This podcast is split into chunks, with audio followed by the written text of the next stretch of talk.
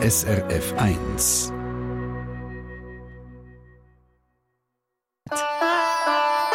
SRF 1 Die fünfte Schweiz. Schweizerinnen und Schweizer erzählen aus ihrem Leben im Ausland. Die Carmen Nebe aus Eike im Fricktal lebt schon 25 Jahre in Australien, in der Stadt Brisbane im Bundesstaat Queensland. Sie war eine Hochsigsreise, die sie in den 80er Jahren mit ihrem damaligen Mann auf Australien gebracht hat. Drei Monate quer durch den abenteuerlichen Kontinent und dort hat sie die beiden dann gepackt und es war völlig klar für sie, da wenn wir irgendwann mal leben miteinander. Aber eben, so einfach ist es nicht gewesen. Es hat noch ein paar Jahre gedauert, bis der Traum vom Auswanderer dann wahr geworden ist. Und jetzt eben am Telefon Carmen Neben. Ich muss sagen, guten Abend, nicht guten Mittag, gell? Ja, das stimmt. Bei uns ist jetzt halb neun zu oben. genau. Also, erzählen Sie mal, Frau Nebe, warum ist es so schwierig gewesen, auszuwandern für Sie? Was, wer hat Ihnen einen Steinweg gelegt? Ja, man kann nicht sagen Steinweg legen. Es ist einfach so, wenn man nach Australien auswandern will, dann muss man zu einer Berufskategorie gehören, die gesucht ist. Also die Australier, die haben so Listen und die sagen, gewisse Berufe, gewisse gewisse ähm, ähm, Talent, gewisse Traits, Certificates nennen die es, ähm, die, die sind gesucht und, und die können dann auf, auf Berufsebene einwandern. Es gibt auch noch andere, es gibt Familienzusammenführung und so weiter und die Weisen, die werden dauernd wieder geändert.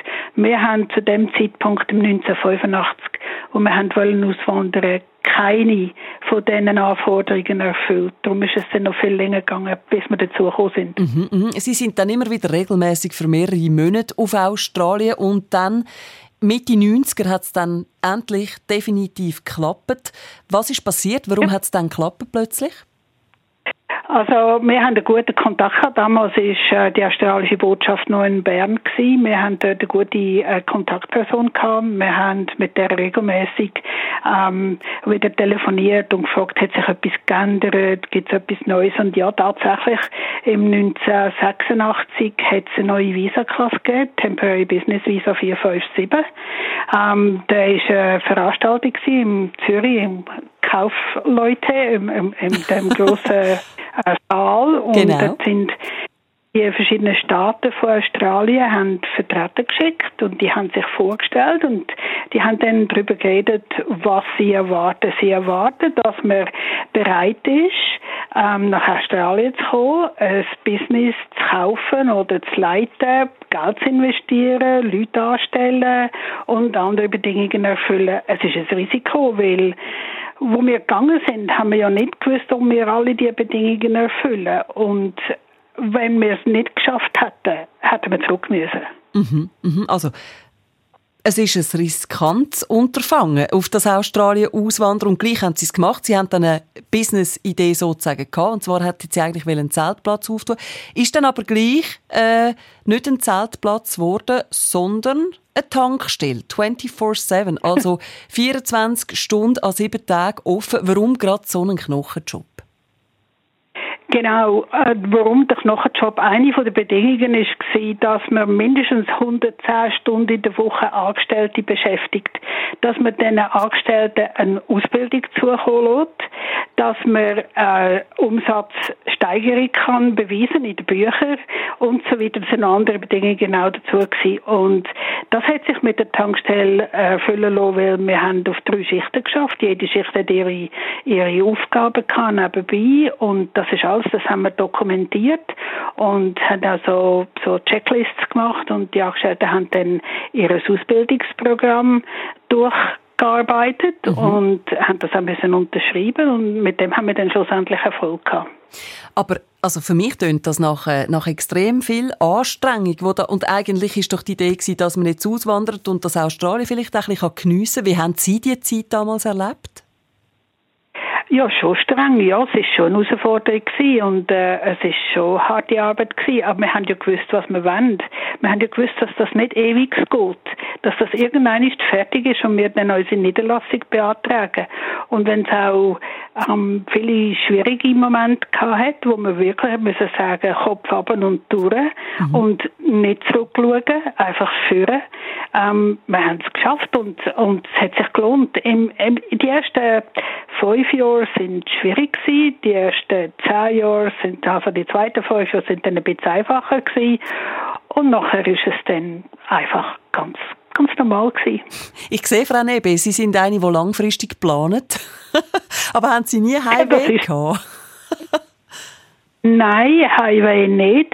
Das ist äh, also ich muss zuerst einmal sagen, wir sind nicht aus der Schweiz fort, weil wir nicht mehr haben wollen in der Schweiz sein. Wir sind aus der Schweiz fort, weil wir immer anders haben wollen angehen. Wir haben noch eine Herausforderung, weil wir sind knapp unter 40 gewesen, wo wir gegangen sind. Mhm. Wir haben noch etwas wollen erreichen im Leben, etwas anders machen, etwas Neues machen. Das ist nicht einfach. Das ist, hat zu tun mit Lehren, mit außerhalb vom, vom Rahmen denken und sich auch so bewegen. Aber es hat, es hat uns eine Bereicherung im Leben. Mhm, mhm, mhm. Ja, ich habe jetzt vorher so müssen lachen, weil ich ich weiß nicht, ob ich das könnte. Also ich bewundere das extrem, wenn man so langfristig kann planen und weiß, was man will und dann sagt, da müssen wir jetzt fünf Jahre durch. Sie erzählen das so, so locker und leger, oder? Aber eigentlich ist es ja eine lange Zeit, wo man muss durchbeissen muss. Und sie haben ja auch alles aufgegeben. Sie haben ja in der Schweiz eben ein gutes Einkommen gehabt und, und sind dann gleich gegangen. Und sie kommen eigentlich, Frau Nebe, aus dem IT-Support und haben dann in Australien später, also Jahre später, Glück gehabt und haben manches Jahr für die Regierung geschafft. Was haben Sie da genau gemacht? Also für das Queensland State Government habe ich im Kontaktcenter geschafft, das sogenannte Callcenter.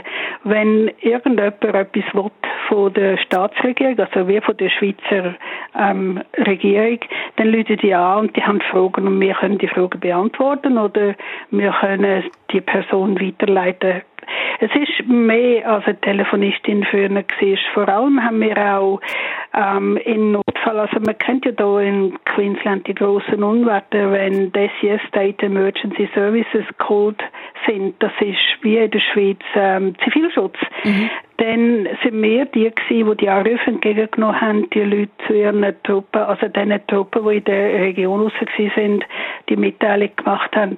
Wenn es hier in Queensland regnet, dann ist es Monsunregen und dann ist das Unwetter so heftig, dann deckt es Häuser ab wirft Bäume um. Wir haben gerade heute Nachmittag um drei ein Gewitter gehabt und nachher drei Stunden Stromausfall. Ich bin froh, dass ich da bin. ja, sagen Sie es nicht. Ich bin auch froh, hat das noch geklappt. Gut, man muss sagen, für den Notfall hätte ich dann doch noch die Handynummer gehabt, das dann doch. Aber gleich, dass es geklappt hat, sind wir natürlich sehr froh. Und mittlerweile sind Sie ja pensioniert. Die Frau Nebe lebt mit ihrem Partner Pierre, übrigens eben auch ein Schweizer, zu Brisbane, ganz in der Nähe vom Stadtzentrum.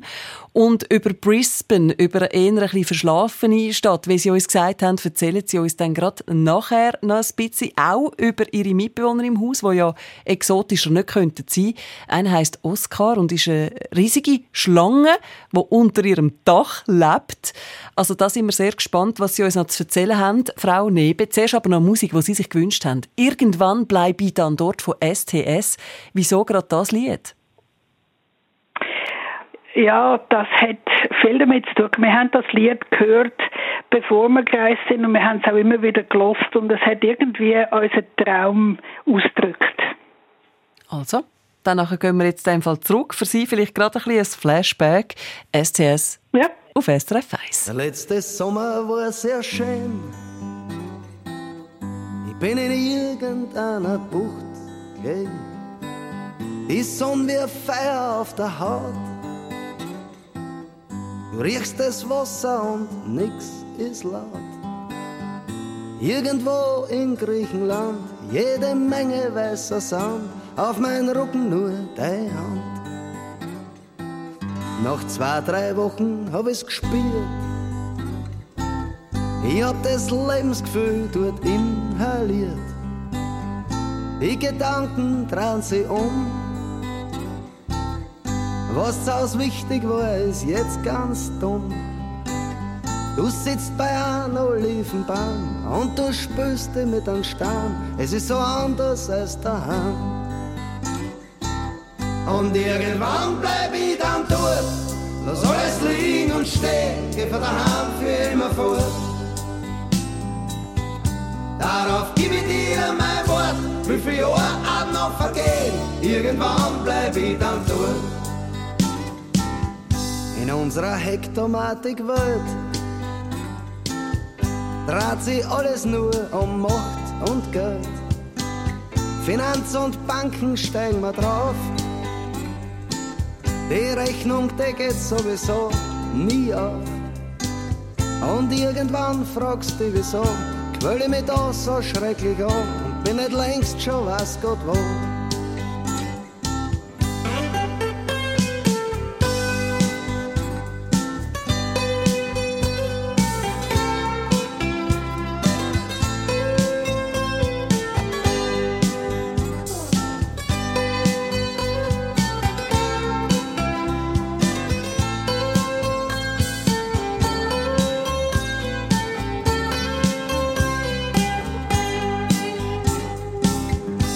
Aber noch ist nicht so weit. Noch was zu tun befiehlt die Eitelkeit. Doch bevor der Herzinfarkt mich mit 40 in die Windeln brackt, lieg ich schon irgendwo am Strand, ein Bottle Rotwein in der Hand und steck die Füße in weißen Sand. Und irgendwann bleib ich dann durch, lass alles liegen und stehen, geh von daheim für immer fort. Darauf gebe ich dir mein Wort, wie viele Jahre auch noch vergehen, irgendwann bleib ich dann dort. Und irgendwann bleib ich dann dort, lass alles liegen und stehen, geh von daheim für immer fort. Darauf gebe ich dir mein Wort, wie viele Jahre vergehen, irgendwann bleib ich dann dort.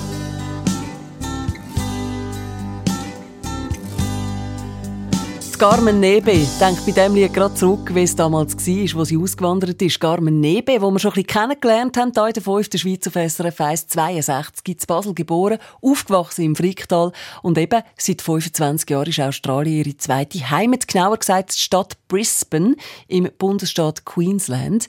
Mit ihrem Partner Pierre lebt sie ganz in der Nähe vom Stadtzentrum im Haus, wo sie beide 2015 gekauft haben und damit auch ein Untermieter, der seit Jahren im Dachboden lebt. Also den Untermieter wollen wir ein bisschen kennenlernen, Frau Nebe.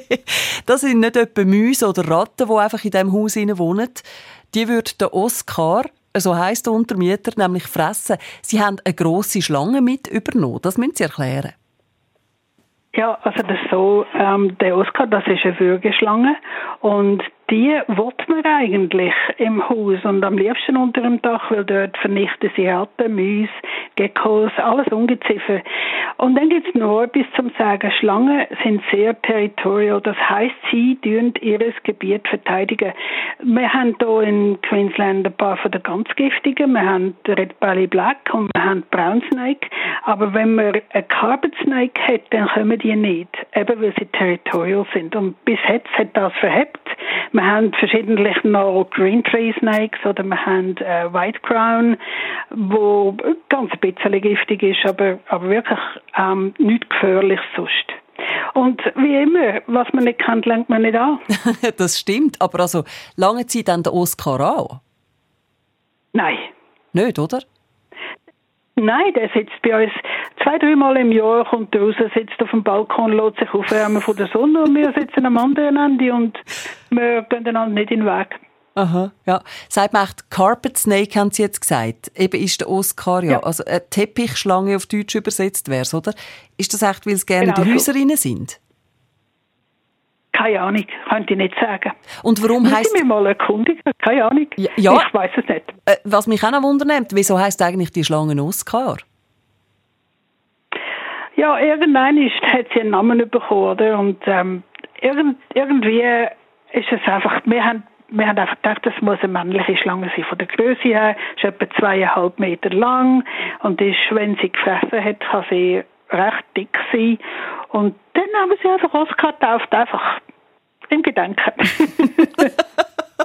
Gut, also, es ist notiert, Sie haben einen beliebten Untermieter, den Oscar, weil eben äh, frisst äh, Tiere, die man nicht im Haus haben möchte, Ratten und, und so weiter und so fort. Und Sie haben es ja schon angesprochen, es gibt eben auch noch andere exotische Tiere in Australien, vor allem eben giftige, wie auch Redback-Spinnen. Eure Holzscheite draussen vor dem Haus, die werden wahrscheinlich zuerst ganz genau inspiziert, bevor man da zum Einführen geht, Holz holen, oder wie, wie können wir uns das vorstellen? Ja, das stellt man sich am besten so vor, dass man ein paar Händchen hat, dicke Stoffhändchen. Wenn man etwas ähm, vorzieht oder rausnimmt, wo man nicht genau sieht, wo man hinlenkt, dann sowieso äh, muss man einfach vorsichtig sein. Mhm. Wie kann man sich eigentlich euer Haus vorstellen? Wie sieht das bei Ihnen aus? Also wir haben das Haus, auf anderthalb Stück ist, weil es am Berg angebaut ist, hat es unten drinnen nur eigentlich die Hälfte von der Wohnfläche. Wir haben einen Garten, wo wir immer wieder ein bisschen experimentieren. Wir haben jetzt gerade angefangen mit, äh, mit etwas Neuem, ja, man nennt das Viking Bed oder Viking Bed. Das ist Self, Self-Watering, also zum Wasser sparen. Wir probieren unsere Gemüse, Früchte und ähm, auch Herbs, also Kräuter, alles biologisch anzubauen, also mit, nur mit natürlichen Dünger und es ist eigentlich recht erfolgreich. Also wir haben Papaya, wir haben Bananen, wir haben Passion Fruit, wir haben jetzt auch noch probiert Meerrettich. Das ist ein bisschen, das ist ein, bisschen ein Risiko. Das ist nicht unbedingt eine Pflanze, die hier gerade wächst. Mhm. Aber es kommt bis jetzt alles gut. Äh, ich habe einfach Passionsfrucht gehört und bin schon hell begeistert gewesen und habe gedacht, wer braucht Meerrettich, wenn man kann, äh, Passionsfrucht anbauen kann. Es klingt ja wirklich paradiesisch. Jetzt schauen wir mal noch schnell miteinander Brisbane ein bisschen an. Eine verschlafene Stadt, im Gegensatz zu Melbourne oder Sydney, haben sie gesagt. Das sage wenn man, wenn man ja. googelt, liest man ja, dass, äh, dass das Leben dort so ein bisschen ist in Italien oder Spanien. Jetzt Sie, die ja seit 25 Jahren äh, in Australien sind und eben jetzt in Brisbane, ist das tatsächlich so? Also, wenn man Brisbane vergleicht mit Sydney und Melbourne, ist es etwa halb so groß. Brisbane hat etwa zweieinhalb Millionen Einwohner heute, ähm, Sydney etwa 5,3 und Melbourne etwa 5,1. Brisbane ist, ist eine gemütliche Stadt, ist eine ruhige Stadt. Äh, es ist nicht so hektisch. Also, es kommt einem so ein bisschen vor wie eine Country Town, aber das ist nicht abwertend. Also mhm. ich liebe es sehr in Brisbane, Gott shoppen oder einfach auch mal äh, oben durch die Stadt und vor allem, wenn Anlässe sind, wir haben sehr viele Möglichkeiten für Theater, Konzerte, also da, da sind wir voll dabei. Es ist einfach sagen, ein bisschen ruhiger. Also quasi Brisbane, das Fricktal von Australien. Ich weiß nicht, ob ich das so würde sagen. Gut, lassen wir das sein. Aber die Australier, die Australierinnen, das ist ja eine Nation von Barbecue. Oder wie sie dort auch sagen, Barbie. Also eben, wenn man grilliert. Ist das jetzt auch auf Sie übergegangen? Sind Sie jetzt auch so Barbie-Fan? Und stehen Sie die ganze Zeit etwas auf den Grill legen, jeden Tag? Auch nicht jeden Tag, aber schon. Also vor allem, wenn man Besuch hat. Und was da ganz gute Sache ist, äh, wenn man, wenn man Besuch hat und das Barbecue anführt, ähm, dann bringt jeder etwas mit. So, man sagt dann, bring a plate, da bringt einer Salat, ein anderer bringt ähm, Teigwaren, irgend, irgendetwas einfach aus der eigenen Küche und dann tut man das miteinander teilen. Aber es ist richtig. Der grösste Teil vom Leben ist draussen, weil wir eben so mildes Klima haben, so schönes Wetter da, da ist man nur drin, wenn es wirklich heiß ist und man alle Türen und Fenster zu hat und die Klimaanlage angeschaltet ist. Mhm, mh, mh. Jetzt, äh, ich gratuliere noch nicht, das bringt ja Unglück, sagt man, aber Sie haben morgen Geburtstag, Frau Nebi. Was steht da auf dem Programm? Ja, da steht mal gemütliches Morgen auf dem Programm mit Kaffee und ähm, der Pierre ist ein sehr guter Koch, der, der macht den, der zaubert irgendetwas ja. und dann gehen wir am Tag durch vielleicht ähm, ein bisschen ausfahren, einmal hin, Kaffee trinken, wir grüßen es einfach oder am Beach mit unserem Hund, der Lana, für einen Spaziergang. Wir, wir tun das vorzu entscheiden. Ganz entspannt und laid back, wie man wahrscheinlich zu Australien sagt, oder? Ja, schon, ja. also, danke vielmals für die Einblick. Liebe Grüße auf Brisbane und jetzt noch einen schönen Abend Ihnen und dem Pierre und Ihrem Hund.